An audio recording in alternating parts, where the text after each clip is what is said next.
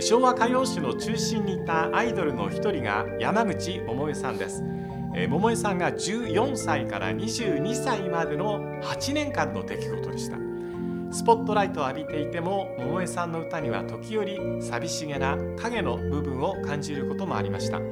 早咲きで天才で早くに去っていってしまった選手もいます。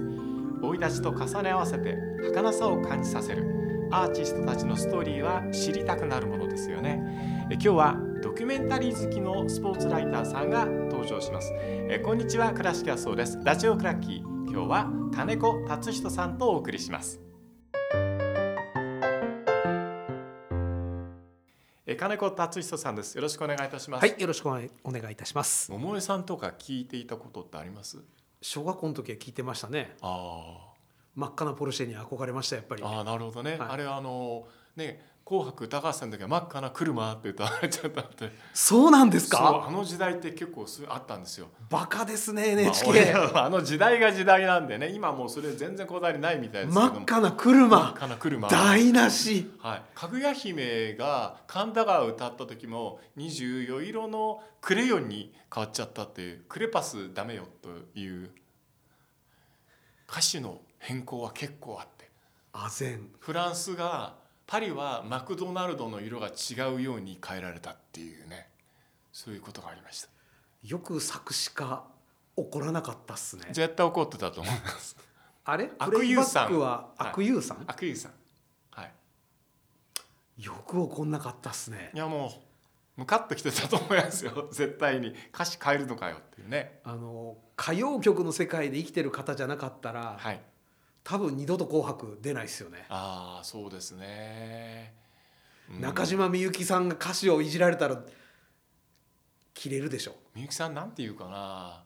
どうですかね、うん、でもそういうのもあったからやっぱり当時ニューミュージックの方って出なかったんですね「紅白」まあそうですね多かったですよね。全然僕その話知らなかったです。あ知らなかったですか、はい、はい、結構「紅白歌合戦」黒歴史はいっぱいあって。ひでいろいろある。これもだから「紅白ドキュメンタリー」って作ったらそういう話も出てくるのかなと思って。最近僕あの映画であのエンニオ・モリコーネさんの映画見てきたんですよ。映画音楽で有名だった「あの夕日のガンマン」とか「えー、ニューシネマ・パラダイス」の音楽を作った森河野さんのあの、まあ、自叙伝的な映画があってこれはね面白かったな。やっぱ映画音楽を作られてる方の映画をもう一回見るっていうのは彼のそのこの曲はねって言ってる時はそのまま映画のシーンも映るしどういう形で作曲したとかどの監督と馬があってこのコンタクトはうまくいかなかったら断っちゃったんだみたいなものがこうずっと彼の歴史の中で亡くなる前に本当にあの亡くなるちょっと前ぐらいまで撮ってたっていう作品が公開されたんですけどもこれはね興味深かった。音楽も良かったし著作権の問題クリアするの大変だったでしょうね。多分でも森コーネだからいいよねとかって 文句言えないか。あったんじゃない。最近でもクイーンの映画もすごく良かったしエルビス・プリスチャンピオンですか？はいはいはい。よかったなと思って。フレディ・マーキュリーって素敵だったんだなって今こうやっぱあの声すごいなとかねこう思ったりしますけど。あのクイーンのあれってドキュメンタリーですかね？うん半分ドキュメンタリーじゃないですか。大号泣しましたけどあれ僕。泣いたの。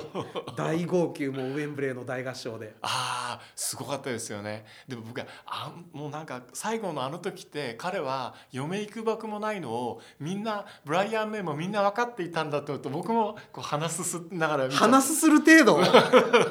大号泣ですよ僕も。号泣してましたあれより泣いたのは「鬼滅の刃」ぐらいですよ「鬼滅の刃」のどこで泣いたの？そりゃもう最後の見せ場でしょう。ちょっと待って「鬼滅の刃」ってだからテレビ版もあるしいや劇場版映画です映画です。ああ、はい、なるほどもう逃げるな卑怯者でも涙腺破壊されましたよ。わかる。そこもよくわかるわかる。えあそこは僕なんか声優さんの演技に流されちゃったっていうところで原作ももちろん読んでたし、うん、知ってるんだけど声優さんのポテンシャルすごいなと思って原作読んで、はい、僕1ミリも泣くとこなかったのに映画は本当に破壊されましたね。なんかね。すごかったですあそこはね、うん、うん、いやなかなかなんかなんてあの漫画って結局そうなんですが自分の中の間で読むことができるじゃないですか。戻ることも自在、うん、でアニメーションって流れていっちゃうものだけどエフェクトがあったりとか音楽がついてきたりとか声優さんの声の演技があったりとかするとこれは戻ることとか立ち止まることはできないっていうハンディキャップはあっても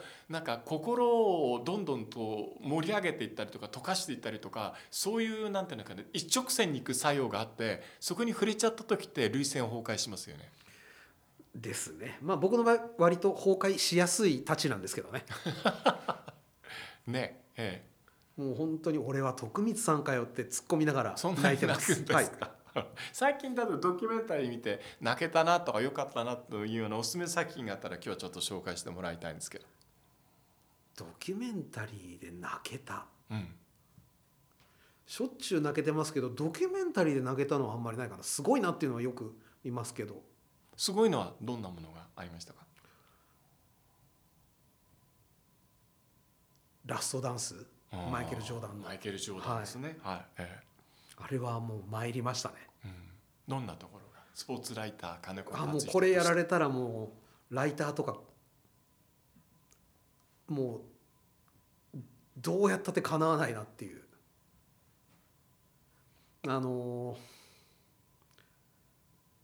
フィクションの作家の方って、うん、天才って僕いらっしゃると思うんですよ。あの例えば金子さんは、えっと、誰スティーブン・キングがお好きですよね。はい、ええ、でこうスティーブン・キングにインスパイアされたりとかその構成とか手法の中で金子さんが分析された学んだ部分っていうのは多分あると思うんですけれども。うん、まあまあスティーブン・キングもそうですし、はい、もう物書きからすると神の領域ですよあの人たち。でそういうのはフィクションにはいっぱいいると思うんです。いっぱいいるんだ、はい、はいじゃないと生きていけないから。でもノンフィクションっていうのは逆に僕天才ノンフィクション作家っていう方にお会いしたことがないしなるほど。多分お会いすることもこれないと思うんですよ。はい、っていうのはあくまで主役は題材だから、うん、まあそうですよね、うん、書き手じゃないんで。うんうんうん、でだからあの著名人は自分の人生をゴーストライターなり作家に書かせてきた部分があったと思うんですよ。なるほどなるほど。うん、ででももちろん伝えられる情報量って映像の方が圧倒的に多いわけで、はい、ただし、うん、どれほど慣れた方でもこうやってこう今音声だけで喋ってるじゃないですか、はい、ここにテレビカメラが、僕らを映すカメラがあるとちょっと僕ら空気変わりますよね間違いなく。変わりますね。はい、もうそれまでのリラックスした空気ってちょっと破壊されちゃう、うん、間違いない、うん、で破壊されちゃうから出てこない話がある。ので破壊されないもう本当に書き手っていう職業がノンフィクションのライターが生きてこられたと思うんですけれど。なるほどね。さっきの原作とアニメの話の中でちょっとしたのはそのなんて立ち止まったりとか戻ったりとかあって時代小説って結局坂本龍馬の空白の一日に何が起こったかっていうことを自在に書いていく面白さってあると思うんですよ。で金子さんも取材されていてインタビューの中で彼はこう思ったのかなというような形のその独自に読者と一緒にこうイマジネーションを膨らませたりするような演出の方法って取られることがあると思うんですけど。いやあんま取んないですよ。取らないんですか？それが間違ってたら嘘になっちゃいますし。そうか時代小説にふうにはしないんだ金子さんは。坂本龍馬はね僕が何を書いてもこれ違うよって言ってこないですけど。確かにね。そりゃそうだ。はい、うん、でリアルな話、うん、最近ではもう全部僕が書いても先方がチェックしますから原稿。あそうか、はい、なるほどなるほど、うん、ので全部そういうあやあやふやな部分はカットされますよね、うんうんうんそうするといよいよ映像のドキュメンタリーにどう立ち向かっていくかっていうのは難しいですね。うん、でそこで要は相手の心の窓を閉じさせてしまう作用がテレビカメラにはあると僕は思ってたのにあのラストダンスに関して言うと、うんうん、開かせてるんですよ。書き手がなんとかたどり着いて、うんようやく見せてもらえる表情をテレビカメラの前でやられちゃってるんで、うんうんうん、あれは NBA を取材していた現地のライターはもう敗北感に打ちのめされてるんじゃないですかね。テレビにここまでやられちゃうと。逆にテレビがそこをこう勝てた原因要因というのはどんなところにあるんですかね？心が通ったのかなマイケル・ジョーダンと。心が通ったのか圧倒的なお金か お金でドキュメンタリーはそうねあるかもしれないけどマイケル・ジョーダンもお金持ちだからな。いやでもお金持ちでも100億円積まれたらそれはみんな笑顔作るでしょ。う、ん、でもそういう笑顔じゃなかったんでしょ金子さん笑顔作るっていうかでも本気本音を話してましたよね、うん、本音を引き出す難しさって金子さんよくご存知だと思いますけどどういうところにこう不信してあのアスリートと向き合うんですか？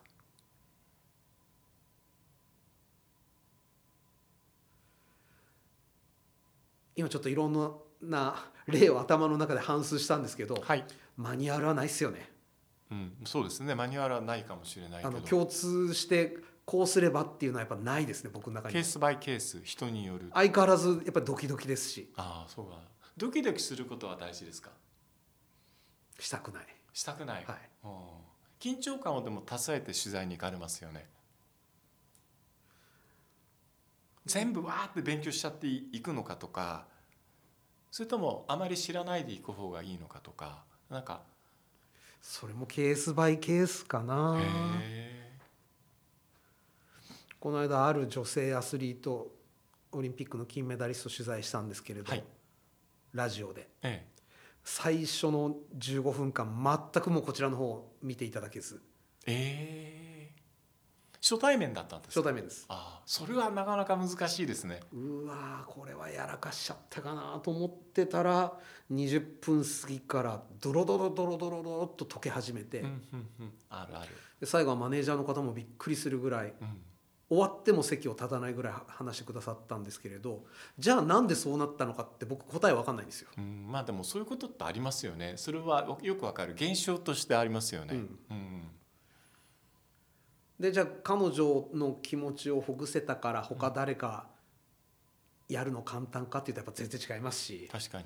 まあ何年やってもインタビューって緊張しますよね。いや一番難しい仕事だと思います。あらゆる仕事の中でインタビューって一番難しい。そんなことない。きっともっと難しい仕事もある。本当僕はインタビュー苦手です、ね、日銀総裁の方が大変あでもどうなんですかね。あのそっちの話言っちゃうとあれだけどね、えそうね学者さんでねどうなんですかねって話しちゃいますけども、うん、まあでも例えば黒柳徹子さんの「徹子の部屋」っていう有名な番組があってあれはもうものすごいリサーチャーがいて徹底的に調べ上げてで徹子さんにその情報を与えるんだけど徹子さんってああいう方じゃないですか。朴突としていてポンって投げる質問が急に面白かったりとかああいうやり方って器の問題なのかなとかいろいろとね僕もインタビュー苦手なんでこう調べ上げていくけども結局結局目を見てこの話面白いのかなってことを気にしながら喋ったりするんですけど金子さんの場合は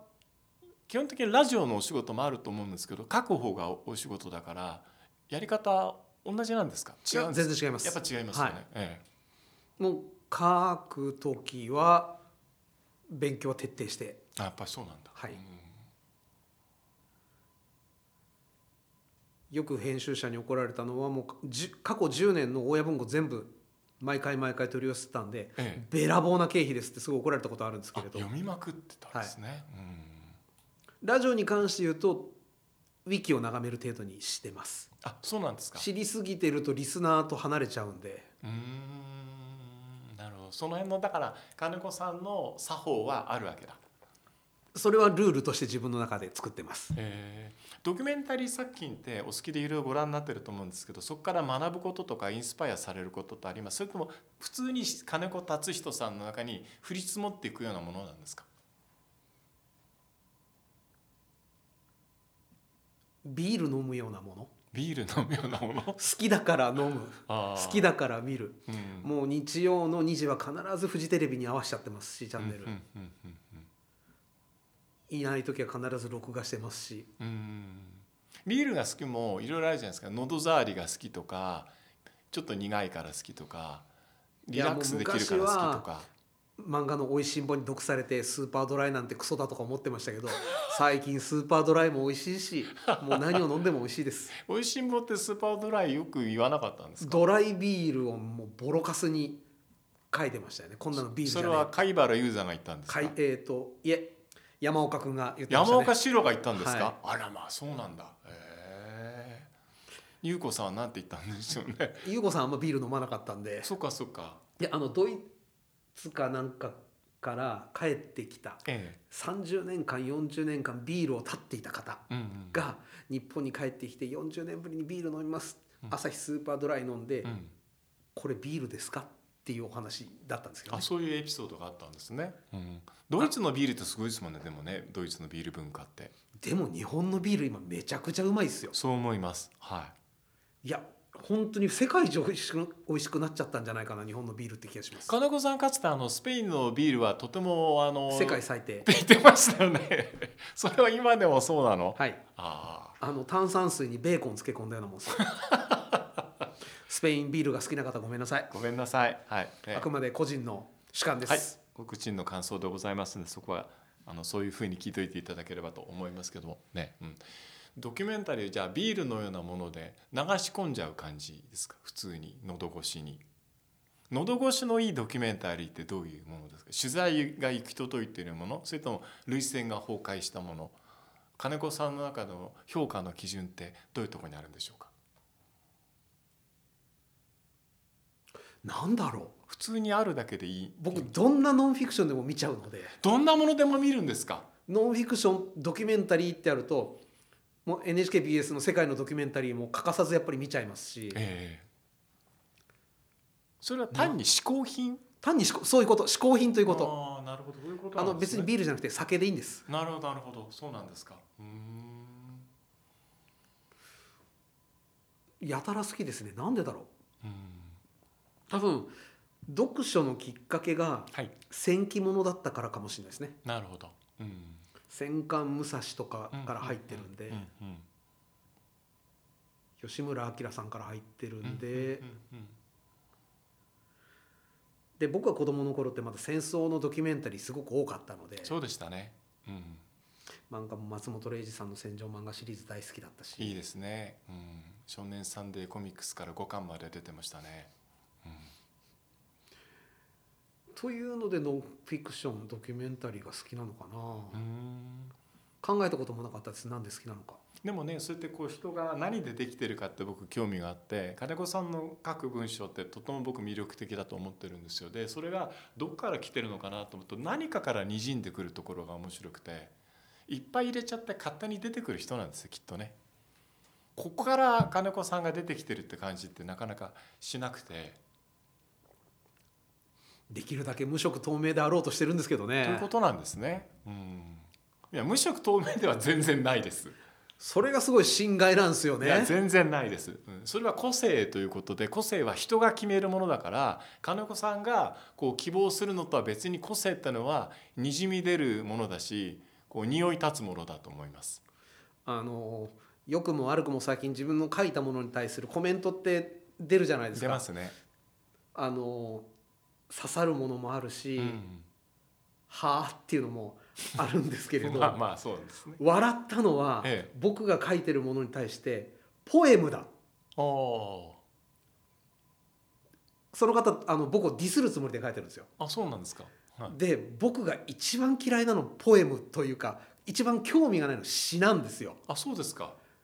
詩っぽく書こうなんて、うんうん回も考えたことがないし、はい、多分これからもないであろう僕の原稿をポエムだっておっしゃる方がいて、これはちょっと笑っちゃいましたね。なるほどね。うわ人っておもろいわっていう。確かに。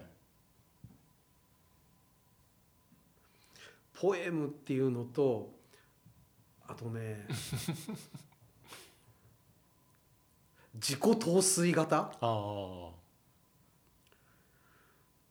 うんそうか俺はそうなのか。これ嫁が爆笑してましたけどね。あそういうの奥さんも一緒に読まれたりするあまりに面白かったんで見せました。見せたんだ、はい、なるほどエゴサーチってされるんですか？エゴサーチとか普通にだって見えちゃうじゃないですか。見えちゃうからか。そうか。なるほど。金子さん何でも自然体なんですね。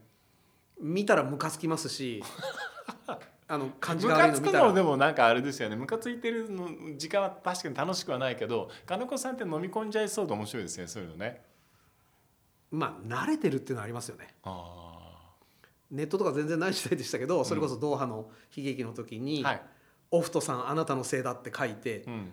まあものすごい反響もいただきましたけど袋叩きにも会いましたし。でその時あれが93年だから僕27ですよね。ああきつい時代ですね。27でだいぶ叩かれたっていうのは、まあその後何があっても。うん2010年の時は岡田さんの作家が大嫌いで「うん。負けろ日本未来のために」って書いて、うん。これも非国民呼ばわりだいぶされましたけど まあふーんって感じでしたし、うん、いいんじゃないですか。時代どんどん変わってきてるし金子さんはねあの嫌な思いしたかもしれないけどなんかそうやって僕らって学んでいくんですよ。あの全体がなんとなく。そういうことをしてはいけないとかこう日本って不思議な僕文化の成長の仕方してる国だっていうふうに思うんで。なんかいろんな経験をしてこれはダメだって言ったのがこうなんか全員でやっていかないと分かんないみたいなところだってサッカーも同じことやってるような 気がするんでなんかそれって日本なのかなって感じるような気がしますけどね。まあ、最近あの文句言われるのもギャラのうちとうん、思って。それはまあ金子さんのドキュメンタリーだと思って、ね。